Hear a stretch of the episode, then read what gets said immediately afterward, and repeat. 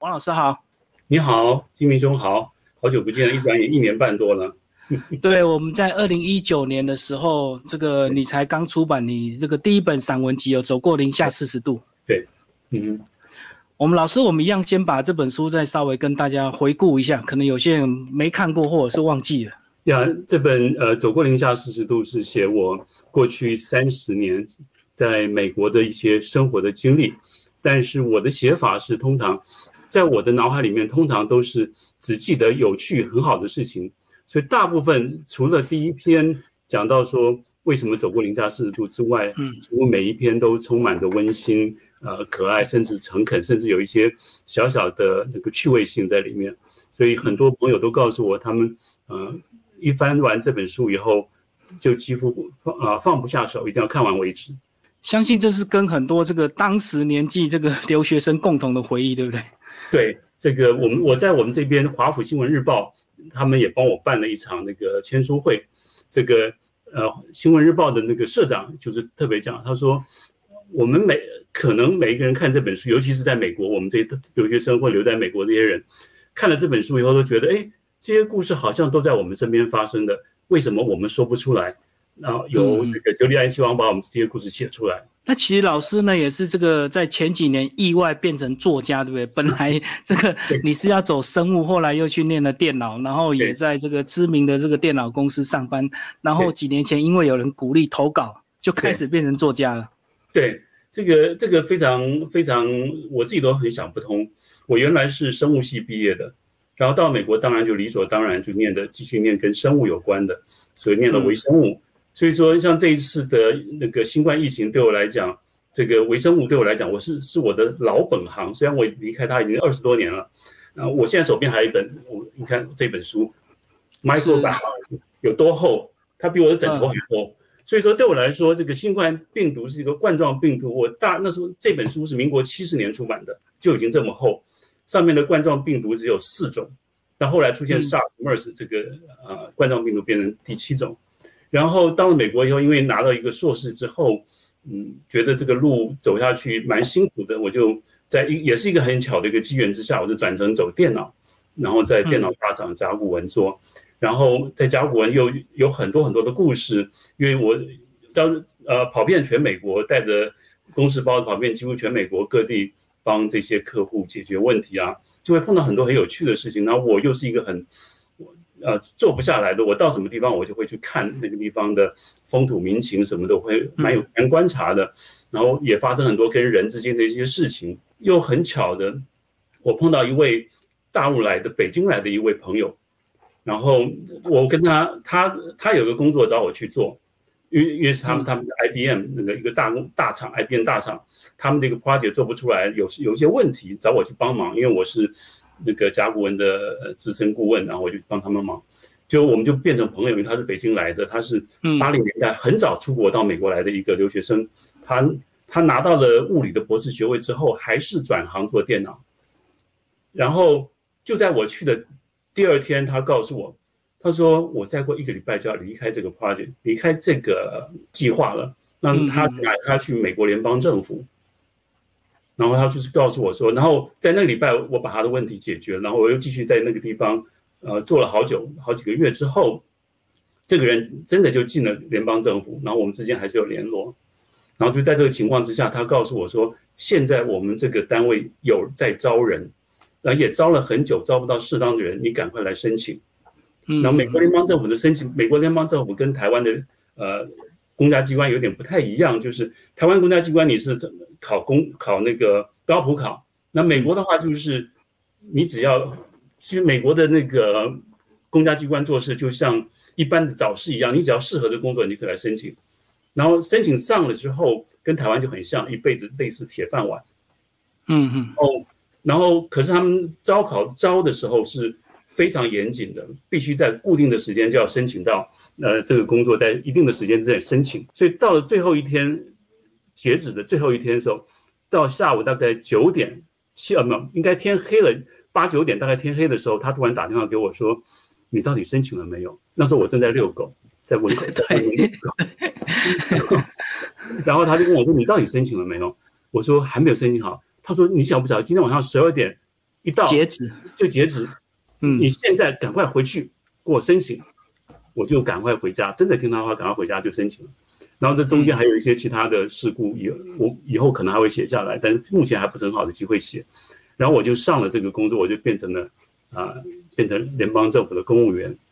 然后进了公务员以后，事实上在还没有到公务员之前，我在甲骨文的时候，我就已经常常出差，都会带着电脑。那时候大概九零年代末期开始的时候就，呃，网网际网络就 Internet 已经非常发达了，所以我那时候就开始重新在读中文电脑，尤其是读像联合报这种有副刊的，而且有个东西，当时有个东西叫做部落格，哦，当对部，落格刚出来，然后我每天就在读那个部落格，我觉得部落格比任何的新闻都好看，而且除了副刊之外，就是读部落格。然后联合报的部落格有很多，当时有很多有名的作家在部落格上放文章，所以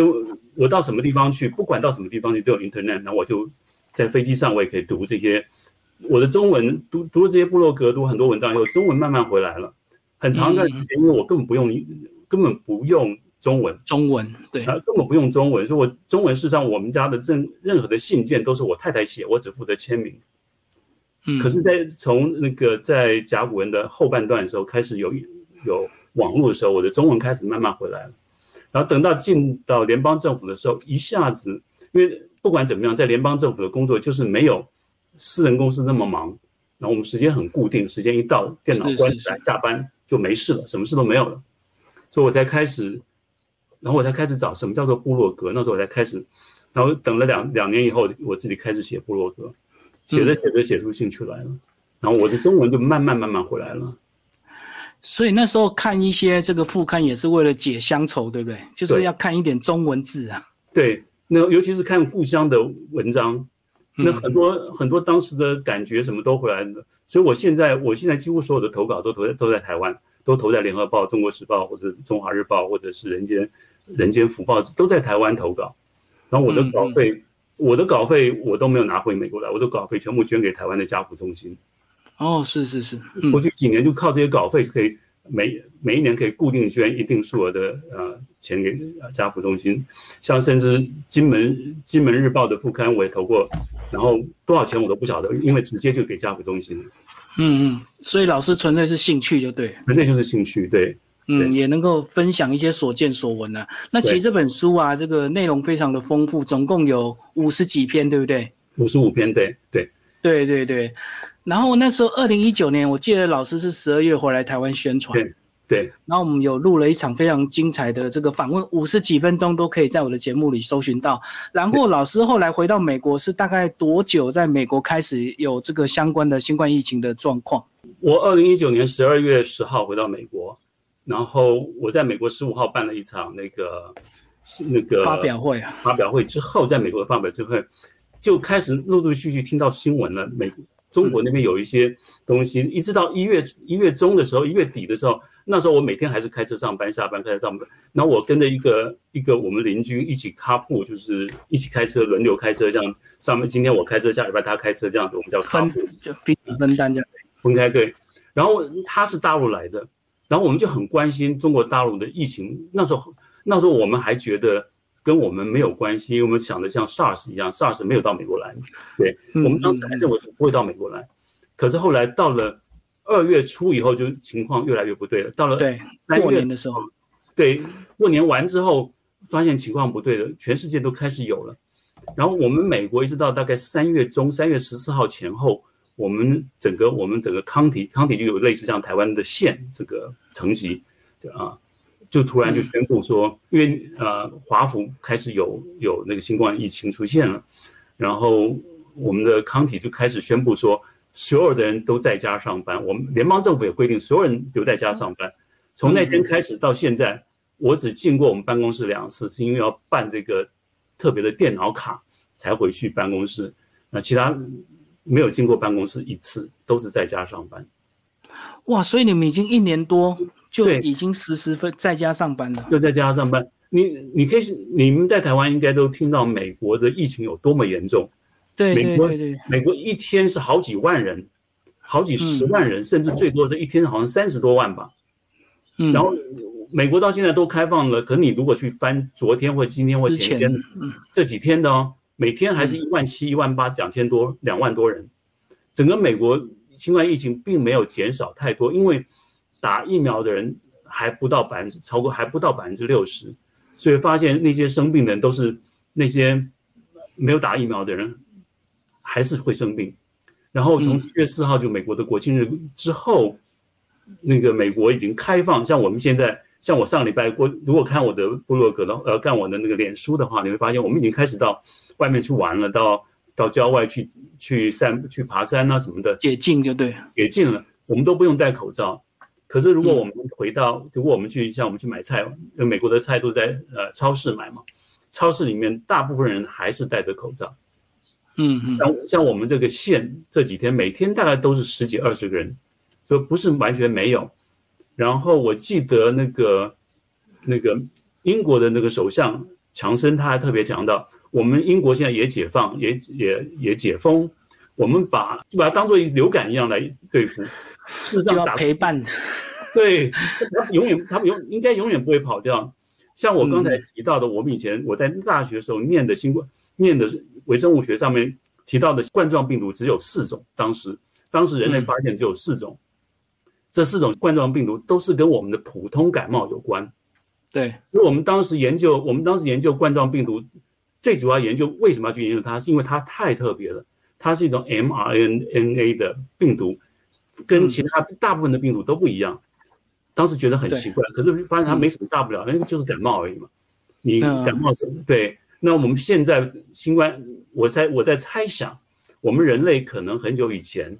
曾经发生过类似新冠疫情这种情况，然后慢慢慢慢，人人死了虽然是可能死了很多人，我们那时候都不晓得，就叫疫就叫瘟疫嘛，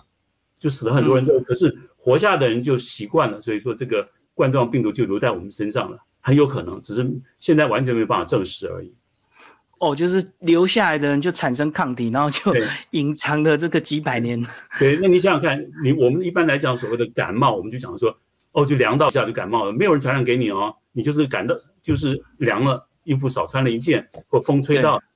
因为因为任何人的喉咙里面都有很多的冠状，就是那种冠状病毒，就是感冒的冠状病毒，它你的身体好的时候它不会生病，你不会感觉到它的存在，一旦你凉到以后，它就发病变成感冒。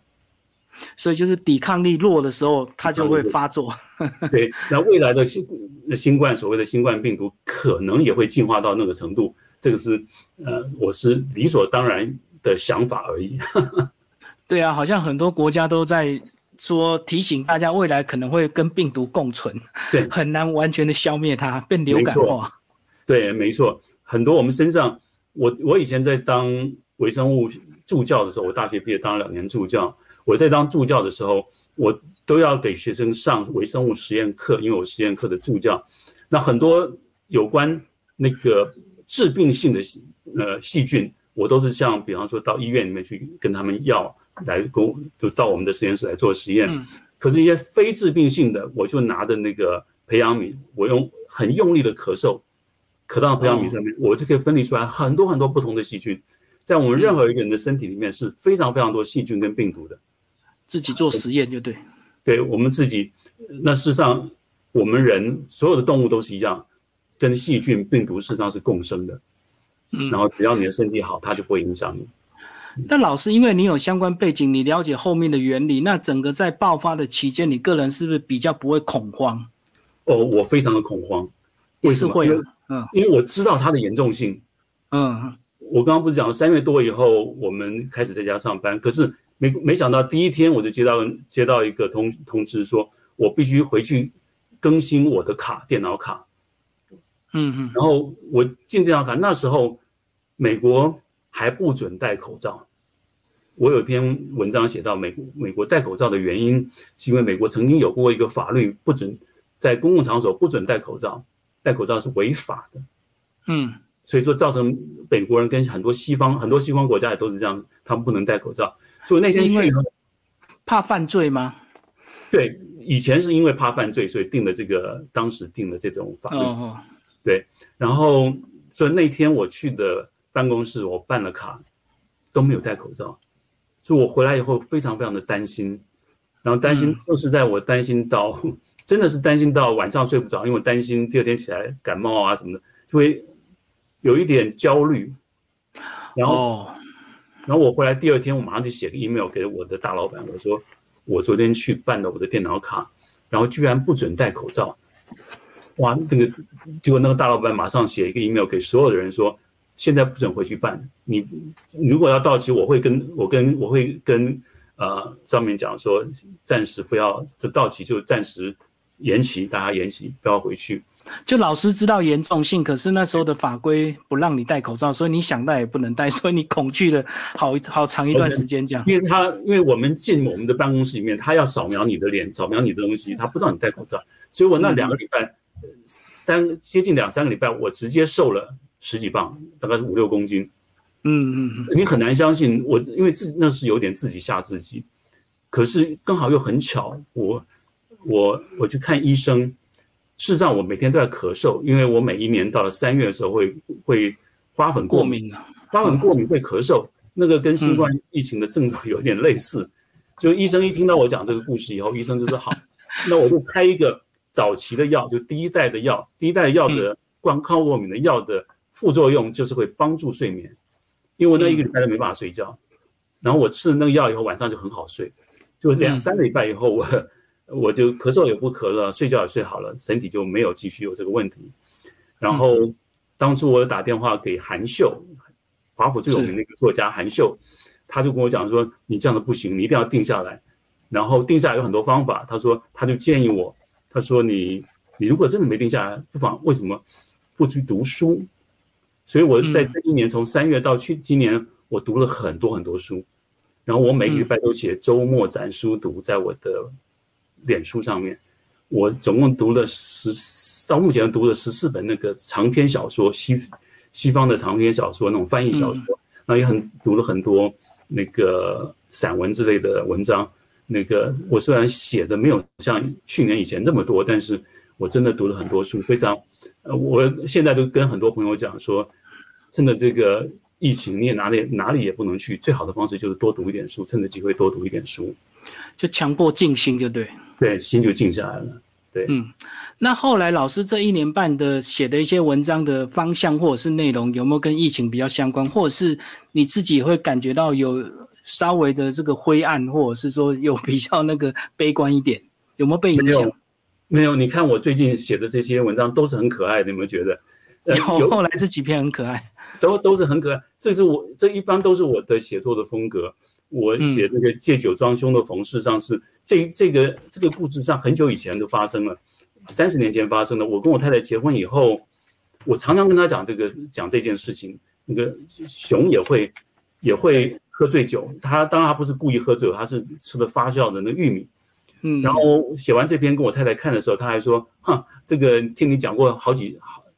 很很多很多遍了，有一百遍了之类的。”那他偶尔还是会写一点跟疫情有关的。我通常因为我一想到疫情，我的心情就会不是很好，所以我通常不太去写有关疫情的东西。而且我越写会越写的太专业了，所以我干脆就不写。我有我有写过几篇那个。那个想介绍疫苗事情，呃，对对，介绍疫苗的事情，但是我没有写的很深入，那我不太想写太深入，因为我是已经是属于那个怎么讲，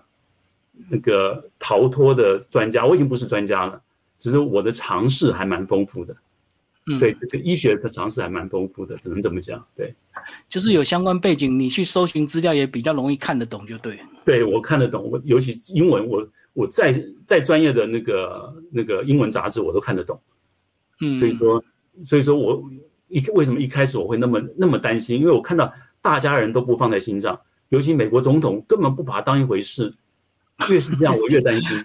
对，而且你们戴口罩真的是到非常非常晚期，对，才开始有强迫，对不对？那时候很多看到新闻，很多牙医戴口罩还被歧视、被被欺负这样。对，他说，因为美国人的心理就是这样，你为什么要戴口罩？表示你生病，生病才戴口罩。你为什么生病还要出来？那完全没有想到是会传染的，嗯，会被传染的。所以说当时我们非常非常紧张。所以我几乎从去年三月到今年的可能是四月吧，我几乎一个礼拜只出门一次，那一次就是买菜，到超级市场买菜。整年这样子，几乎整整一年，一年又一个月、两个月，一年又两个月。都是这样子过的。所以我现在看到台湾很多很多朋友啊，一放假还想跑出去，我觉得大家可以收一下心，在家里面，因为只要出去就有可能被传染，即使你戴着口罩。对啊，因为你的手啊，或者是你的衣服，你的随全身都有可能沾到嘛。对我们那段时间，我出去买菜。我都是在礼拜一上午出去买菜，一大早七点多八点我就出去了。那时候没什么人，而且他们有他们呃去买，很快就买回来。然后我会一定穿着外出服，在一过去一年当中，我的外出服跟在家的家居服是分得很清楚的。嗯嗯。然后外出服一进门，我因为我们美国的房子稍微大一点，有车房，我一还没进一进车房，我就把衣服脱下来，外出服全部脱下来挂起来。换上，然后进到房间里面换上那在家里面的衣服，嗯，然后摆把菜摆在门靠近门口的地方，放到晚上我才收。哦，要时间让病毒 死掉。对，那个，然后比方说像牛奶啊，那种必须要放冰箱的，我就用肥皂水，不是用那种所谓的肥皂水，就是我们像台湾的洗呃洗衣服那种碱性肥皂的肥皂水来洗，那是那是杀菌最好的方式，因为病毒本身它是没有生命的。它离开我们人体之后，它是没有生命的，所以说理论上它在，比方说在菜啊，在什么地方，它待不了多久，它就没有生命迹象了，所以它不会传染。所以到了晚上，我们再把东西收起来，我们就这样维持一整年。嗯嗯嗯。但是就是这样过来的。嗯嗯嗯，就是让它这个病毒自己死掉，就对，等待几个小时这样子。对对对。嗯。好，那老师刚有提到这个，你最新的这个副刊是。装疯的熊老师也有把过去的典故有这个搜出来，是帮我们介绍这一篇哦。因为火车意外，我因为我那时候在美在在蒙大拿蒙特纳读书，一九一九八五年的时候我到蒙特纳读书，然后到一九八六年的夏天，我就听到电视新闻天天都在播一个一个很有趣的一个消息，很有趣的一个新闻，就是说。在因为蒙坦纳最北边跟加拿大边境的地方有个叫冰河国家公园，那是几乎是全美国公认最壮观的一个一个国家公园。在那个国家公园的南边有一条铁路通过，这条铁路是从芝加哥到西雅图的一条铁路，是专门运玉米的，大玉米啊、小麦啊这些中西部的农作物运到西雅图，然后外销到台湾啊、日本啊、中国之类的。然后那几年就从八五年，事实上从八五年开始就发生了，呃，一一辆火车在冬天的时候在那边翻覆，然后到八六年之后，他们就发现，哎，怎么在春天，尤其冬天快过到春天之后又翻覆，而且不止翻覆一次，还翻覆了三次，大家才开始去研究这个这个到底什么事发生的。后来发现，哎呦，那翻覆的附近有很多很多的熊，因为因为在美国那个。尤其是蒙太纳那一带是那个美国的 grizzly，grizzly 在中文讲是灰熊，那大灰熊的体重大概可以到四五百公斤，那任何人那比人要大上两三倍以上的那种那种灰熊，就发现很多的灰熊在那边吃那些发酵的玉米，甚至吃醉了，他们吃太多吃醉了，然后有两个原因会造成火车火车出轨，一个就是他们喝醉了在火车上乱晃，在铁轨附近乱晃。就被火车给撞到，那火车就出轨之类的。那另外一个原因是，真的有人新闻上真的有人讲，他有看到远远的看到，当然是望远镜很远的地方看到，那个熊喝醉了以后会去刨那个铁轨，哦，就哇，铁轨就松了。对，然后你想想看，美国的火车，你很难相信美国火车至少是两百节，那个节那个火车又比台湾的宽，比台湾的大，所以一次翻覆以后，那不知道多少上百万吨的那个玉米是。沉积在铁路的旁边，然后一开始他们一开始铁路局单位认为说啊，反正在大自然嘛，就让它回归就对。呃，后来发现经过一个冬天以后，那个埋在雪底下那些，事实上埋在雪底下的，早在底下就已经发酵了，变成酒了。所以说，那很多的灰熊都跑来吃。他们他们熊跟狗是一样，它鼻子非常好，老远就跑来。在那边聚在那边吃，甚至还有我还有提到，甚至有黑熊也跑来吃。嗯，在正常情况下，黑熊比灰熊要小很多。通常它是黑熊是不敢靠近灰熊的，然后居然少数几只黑黑熊也夹在里面吃，吃到喝吃醉了。然后这个这个当初我还认为我在吹牛，可是后来我发现，哎，连续接下来第二年八七年又有报道，八八年又有报道，嗯，然后到八九年的时候，那时候我拿到学位，然后也拿到个找到一个很好的工作，我在马里兰州找到很好的工作，然后要离开学校之前，学位也差不多了，文章也我的那个论文也写的差不多了，我每个周末都会跑出去玩，然后我真的是想去看看到底有没有这回事，当然这是很冒险的，因为。如果看到真的看到灰熊，我现在可能就不会坐在这里了，就生命危险，就对，或者生命太危险。可是还好，因为我们车子开的地方，通常因为我刚刚讲到那个火车翻覆的地方是是事实上是荒郊野外，人迹罕至的地方，我理论上是完全正常，我们的车子是完全走不到那些地方的。只是我想想去看一看到底是不是当地是不是有这些事情，就还真的发现还真的有这些事情。而这些事情都不是假的。当然，这个事情在我的脑海里面沉寂了三十年。我因为以前没写，我也不可能把它写出来。一直到最近开始写的时候，才把它写，才想到把它写出来，沉淀下来，又再这样把它写出来。然后也是因为去找这个故事的时候，也碰到当地的一个很有名的一个那个电视主播。嗯，这个电视主播，因为我在学校呃小小出过几次风头表演。如果看我的部落格也知道，我我以前。高中的时候是学中国功夫，我刀枪剑棍都可以耍的，所以 所以表演过几次，所以这个主播主播也认得我，我还放了几张照片跟主播合照的照片，所以他才会告诉我很多细节的故事。然后我在就在去年回到美国以后，我就上网去找，还真的让我找到这些故事，找到三篇《纽约时报》呃。芝加呃呃洛杉矶新闻报跟那个西雅图的报纸都有提到这个故事，我才知道，因为我过去三十年这个故事虽然常常跟我太太讲，可是我事实上细节已经有点忘掉了，然后感觉上好像在做梦一样的感觉，一直到看到这三篇文章以后，才发现我不是在做梦，而是真的发生这个事情，我也真的去找过这个事情，所以才把它写下来。对你有讲到后后来政府真的把铁道周边埋藏的玉米挖掉之后，全部挖掉，对，就再也没有发生了。对，他，因为他们真的是痛定思痛，因为每一年都有火车翻覆，那个是损失很大的，所以他花再多钱都要把它清干净。然后他甚至还有说，旁边在稍微远的地方，还有甚至长出很多玉米出来，就玉米那个春天以后长出玉米出来，他们全部把它挖干净之后。然后覆盖了很多石灰，然后放上电网，然后那些黑那些灰熊事实上还蛮可怜的，因为他们事实上是有他们非常的聪明，他们的他们有很好的记忆力，他们每一年一定会回去再找。哦，这样他有时候藏东西才找得到。对，他们回去找，然后这个又是记忆非常深刻。你想想看，那个酒的为什么很多人喜欢喝酒？因为酒的那个记忆是非常深刻的。可是他们被电网。隔阻在外面，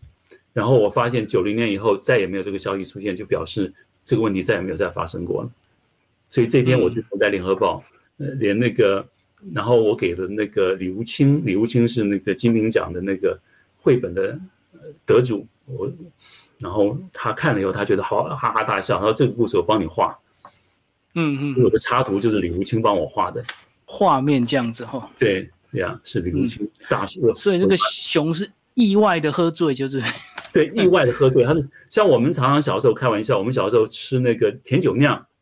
也会吃醉，有没有？就类似的道理。他他吃那个发酵的玉米也吃也吃醉了。好，这是最最新的这个片了，非非常有意思。那后来呢，又有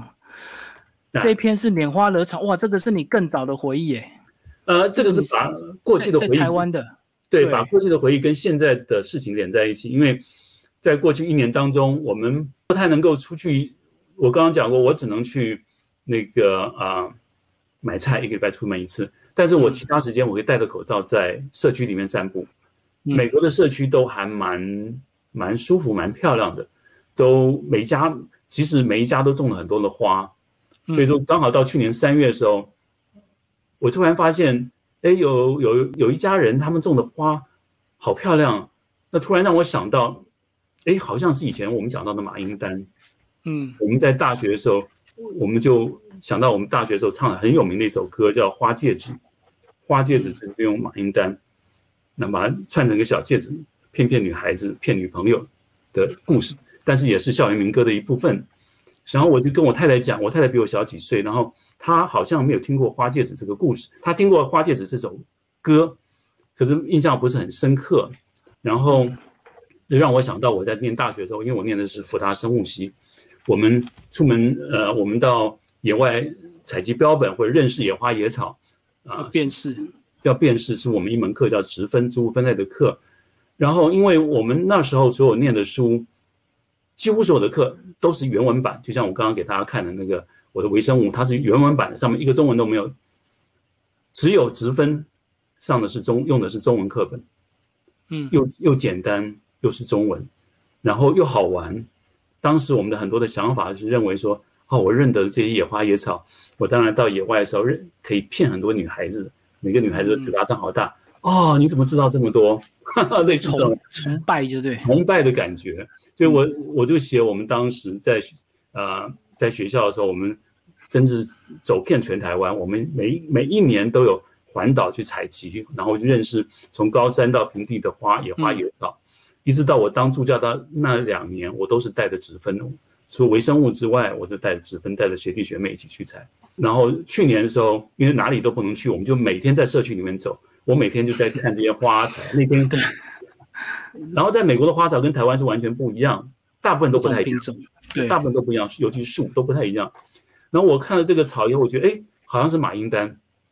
然后我突然想到，我就把手机拿出来，因为手机的 Google 可以帮我辨认、辨识，嗯，辨识，就用 Google 一找，果真不是马英丹，嗯，另外一种非常非常像像马英丹的一种植物，然后我才会有感而发。那我看到我太太的表情，好像也没什么崇拜的表情。就那种那种失落的感觉，就三十年前那种到现在那种失落的感情，然后刚好又碰到啊疫情，所以我就写出这一篇啊，我自己也觉得蛮好玩的一个呃一篇文章。不过你有提到你带学妹去恶补，说那个非常清秀佳人。对，那个不是学妹，那是我们同班同学。哦，然后我们班同学后来有有联络吗？他好像他现在在美国，我们不太，他几乎不太跟别人联络。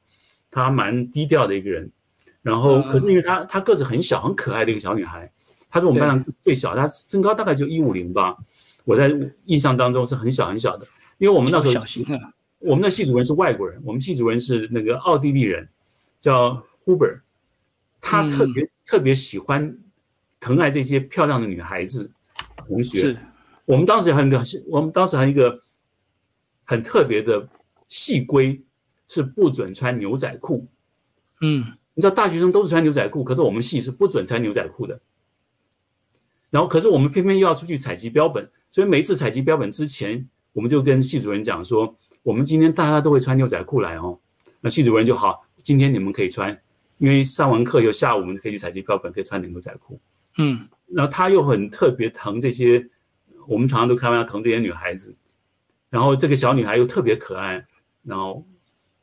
她事实上真的是很蛮漂亮，就是很小。我说照比例缩小的标准那个脸庞，非常非常漂亮、清秀的一个女孩子。当然就很精致这样子，精致的女孩，对，迷你精致。她个子又很小，所以说全班只有我一个傻瓜，把把植物分类当做很重要的课来上，所以我很厉害，大家都知道，我都认得。所以他在认真就对，所以他来找我帮他恶补。哦，我就带他到圆通市。当时的圆通是那个登山步道旁边是没有什么房子的，都是野花野草，都是野。然后我就带他认，然后走到半路的时候，走着走没有注意到旁边突然跑出两个小小朋友，也跟着我们在跟着我们在旁边。我在讲这个，时候，他他就跟着旁边。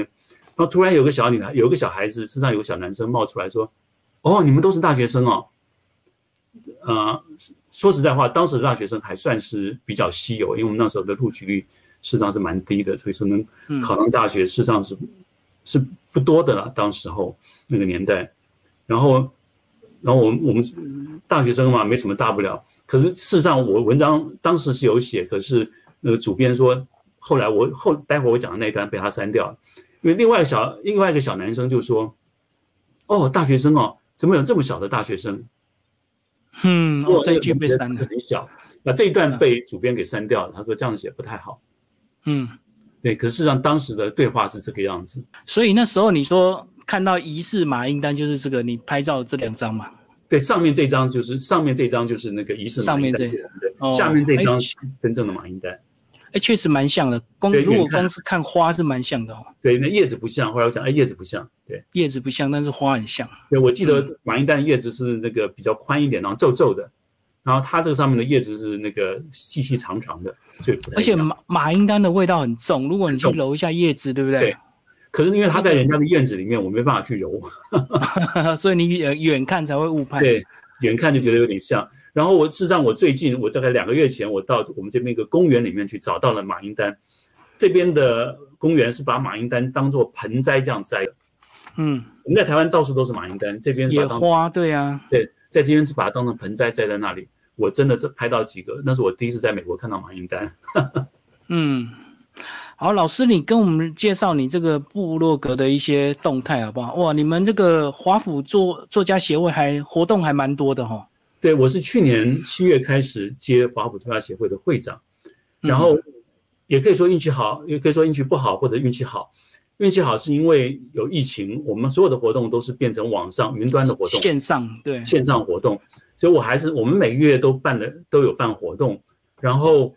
因为是在线上，所以我们的来宾，我们上线的人不不只限于华府，全美国甚至台湾、欧洲大陆都有。所以我办了很多活动，你可以看到我们的活动的方式有很多不同。我有有新书介绍，像这位陈以杰，对，陈以杰现在是呃台湾科技大学的英文教授，他是前年才回到台湾去的，所以他在华府，我们在华府就认识。所以因为他新出出这本新书，也请我写了一篇短短的那个推荐序，所以我也帮他办的一个新书发表会。就类似的新书发表会，我办了好几次。而且我觉得你们好厉害，你们都会透过这个现代的科技一样用远端这样子，然后放在 YouTube，包括他做的一些详细的简报这样。对，然后因为因为不要事实上也不要忘了，因为我我的背景是世上的真正的背景有啊是电脑，我现在每天的工作还虽然是我不是写所谓的程式，可是我所有的工作都是跟电脑这个 IT 行业是有关的，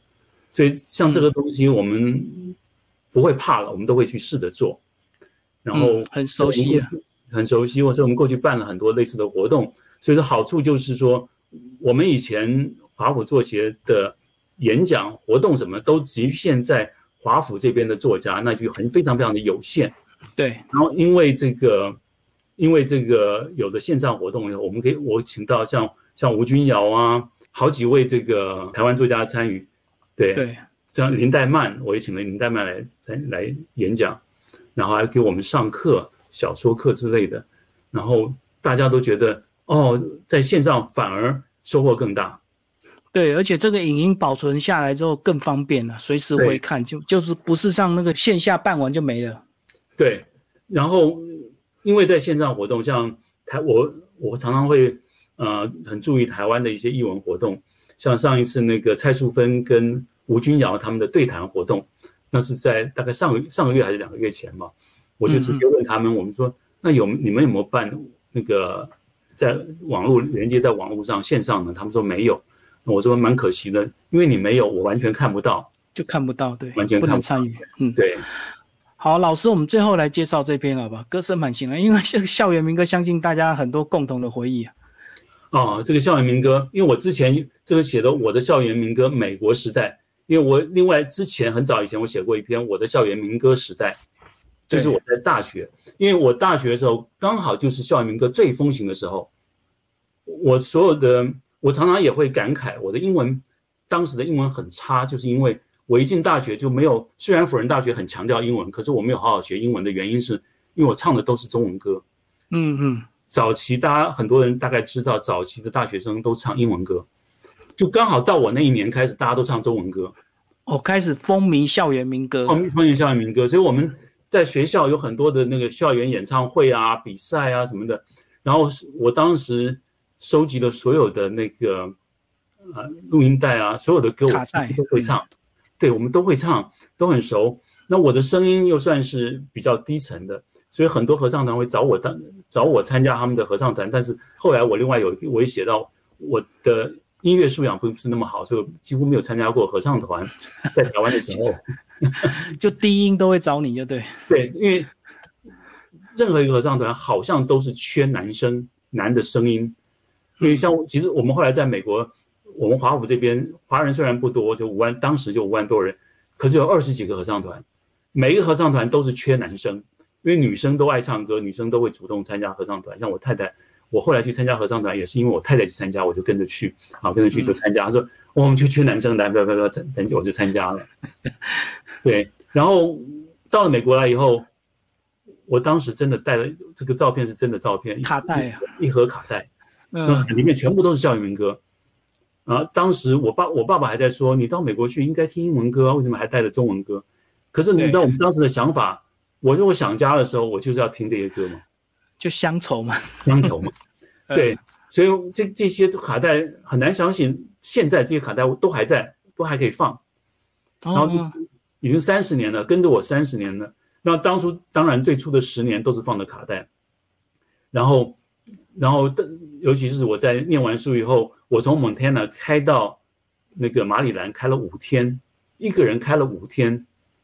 我就靠着这些卡带，当然后来这 这些歌来放。就是放完，是从第一卷放到最后一卷，放完又再回头第一卷继续这样放，一路从一个人开车，我后面当然拉那个，我后面抓了加了一个小小的那个呃，我那个叫 trailer，我不知道中文叫做什么，反正放一些东西在上面。一个人很难想象，一个人横跨整个美国大陆，到了到了美东，到了美东之后，这边华人就多很多了，嗯，然后。然后很快，我结婚之后，我太太喜欢参加合唱团，我就跟着参加合唱团，跟她进去唱，跟她进去唱。然后当然就从卡带变成 CD。然后参加合唱团的时候，我发现这边合唱团里面的人大部分年纪都比我大五到十岁左右，嗯，他们都是唱英文歌的年代出生的大学生，到美国来，所以他们对校园民歌并不是那么熟。所以说我在他们的面前就变成我是校园民歌的代表人物。他们就叫我校园民歌王子，因为我几乎所有的歌都会唱。校园只要提出校园民歌，我几乎都会唱。嗯，然后我上面提到有一首叫《给你呆呆》，在一次的那个我们有一次的那个参会上面，大家大家参会的时候就会唱唱卡拉 OK。对，就是说对那他们所有人来讲，《给你呆呆》是新歌，他们没听过，所以说那一场就变成我的《给你呆呆》新歌发表会，个人独唱会，对，个人独唱对，然后就在。我参加的合唱团十年，办他们办了一个那个爱乐，这这两个合唱团，从第一个合唱团叫做呃洛生合唱团，再接下来一个爱乐合唱团，爱乐合唱团五年的合唱团的那个演唱会的时候，我们就特别这两张，对，二零零一年，二零零一年我们特别安好快，那是二十年前的事情，好像还是昨天，那我们就安排了一场合唱呃演唱会，然后中间就特别安。特别安插了一段我们的校园民歌这一段，那那理所当然是我我带头了，就带了几个比较年轻的，那都是跟我跟我差不多年纪或者比我年轻的一起唱校园民歌。对很多人来讲没什么大不了，因为为什么我会想到写这一篇？因为就是今年应该是去年吧，台湾很多人在然后马世芳啊马啊他的妈妈。呃，他们在台湾办民歌四五，我想台湾过去曾经办民歌四十年、民歌三十年。到去年的时候，去年很多人在办民歌四十五，嗯，因为他们会发现民歌这一代的人也开始老了，很多民歌的歌手已经慢慢慢慢有人走了，所以他们变成以前是十年办一次、二十年办一次，现在发现可能要五年办一次，以后可能每年都会办。我在想，嗯，对，不能来不及对，对，因为我看到民歌四五四五，我才想到这个故事，才把过去这个。我的呃有关民歌的故事写下来，因为把我在美国我的校园民歌美国时代写下来，然后刚好跟我在另前面另外一篇我的美我的校园民歌时代，刚好是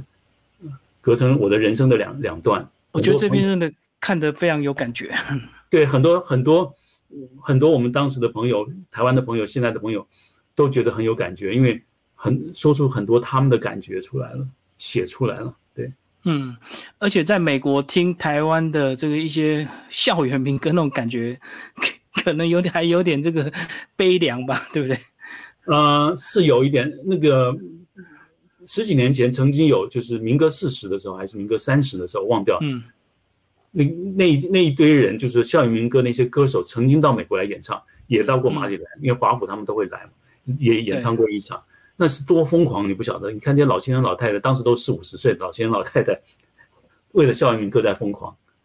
嗯，都是他们年少时期的回忆。很多人都说我听到这首歌就想到以前那个女朋友，我听到这首歌就想到以前那个故事，都是有声音跟我们的回忆是有连结的。嗯，然后除了声音之外，还有食物。我另外写了一个妈妈的味道，也是食物跟我们的记忆都是有连结的。对对对，你有讲到就土豆炖什么菜头是吧？或是那个洋芋洋芋炒红萝卜，那个对对对。萝卜煮萝卜汤就是萝卜汤煮，啊，对，萝卜汤肉片，这都是很简单很简单，最简单，但是因为很简单，所以常常吃，常常吃之后，一旦妈妈不在了，这就变成了回忆了，嗯，是最简单的回忆，对。而且以前物资也比较没有那么丰富，所以好像这个马铃薯啊，这个菜头都是必吃，而且这个分量都很大，而且吃的会饱，哎，很多淀粉。然后只要放一点点肉，甚至不放肉都可以，那种那种感觉就是，现在我回头在想，我还是常常会这样做，就觉得一吃到这个口味就想到妈妈，想到以前小时候的生活。在美国这几年，你也都常常下厨嘛，对不对？啊哈，一定要自自己煮才方便嘛。对，这个我们家也很好玩，因为那有一天我看到那个蔡淑芬在她的脸书上写说，啊，写说那个。煮菜这件事情，然后我就上面提到，我说我们家煮菜的部分是我煮，因为我以前在实验室煮菜的时候，我就把它当成在实验室，只要把所有的材料加进去，菜就很好吃。然后我太太后来也发现，嗯，我的其他的家事都做的不好，我只有煮饭煮的比他煮的好吃，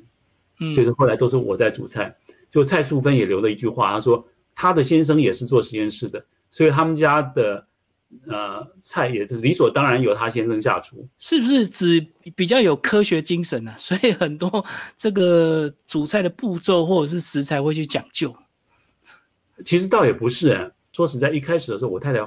菜煮的真的不是很好吃，因为刚去 台湾，很多女孩子，台湾很很很多女孩子反而从小没有煮过菜或煮的不好啊。然后很多妈妈都是结婚以后才才那个烹饪的技术越来越好。然后我们在美国，我太太我们一结婚以后，她也忙着上班，她也没办法好好的在厨艺上面精进。然后我们在美国也没那么方便，你想要买到一些材料也买不到什么的。嗯，那后来就好吧，干脆，然后因为我在美国读书的时间比较长，一个人的时间很久。对。然后我前面我曾经有一篇文章提到过，我曾经跟一个大陆同学住过，他比我大二十岁。嗯，他是很会煮菜的。所以我跟他住的时候，就学到很多做菜的一些方式、一些技巧。所以说，我跟我我只是跟我太太比，我煮的比她好吃。所以说，慢慢慢慢就变成理所当然。我就我在家我煮菜，我太太收拾残局。她说：“你不晓得收拾残局比你煮菜要花更多的时间，更大的精力。”对，这个老师念书的时间很长，所以以前早期为了省钱，对，就一定要自己煮嘛。对，然后不光为了省钱。因为学校的餐厅你吃久了以后会吐，嗯，因为美国的餐厅，美国的菜，你你看他们就是那几样，而且没什么味道，而且是不然就是美国味道。那我还好像我那位大陆同学，四十几岁的大陆同学，他后来是一半年之后，他是不敢经过美国的餐厅，因为他闻到那奶油味他就会吐，就想吐，他就要绕开餐厅，嗯，因为他们年纪比较大，他比较难适应。对，等于说这是没办法，所以我们在美国都会自己在家煮比较方便。对，而且如果长期没有吃到米食，好像感觉就 没有吃饭的感觉，对不对？因为美国老是在吃肉，吃肉吃面包，他们的面包跟我们台湾面包不一样，台湾面包很香，很好吃，很甜。美国面包就像法国面包，是干的，没有什么味道的，是硬的，所以美国面包也不好吃。台湾的吐司多香啊！如果说你到去，你台湾应该有一些像德国的那种餐厅去买那美国吐司，那是非常非常难吃的。很多人到过美国吃过美国吐司就知道，美国吐司是非常难吃的。所以在美国，对，又没什么没有什么香味的，对，嗯。好，今天非常谢谢王老师跟大家分享这几年这一两年的这是在美国的政境况。好，谢谢，谢谢谢谢金明兄，谢谢谢谢大家，好，拜拜，拜拜。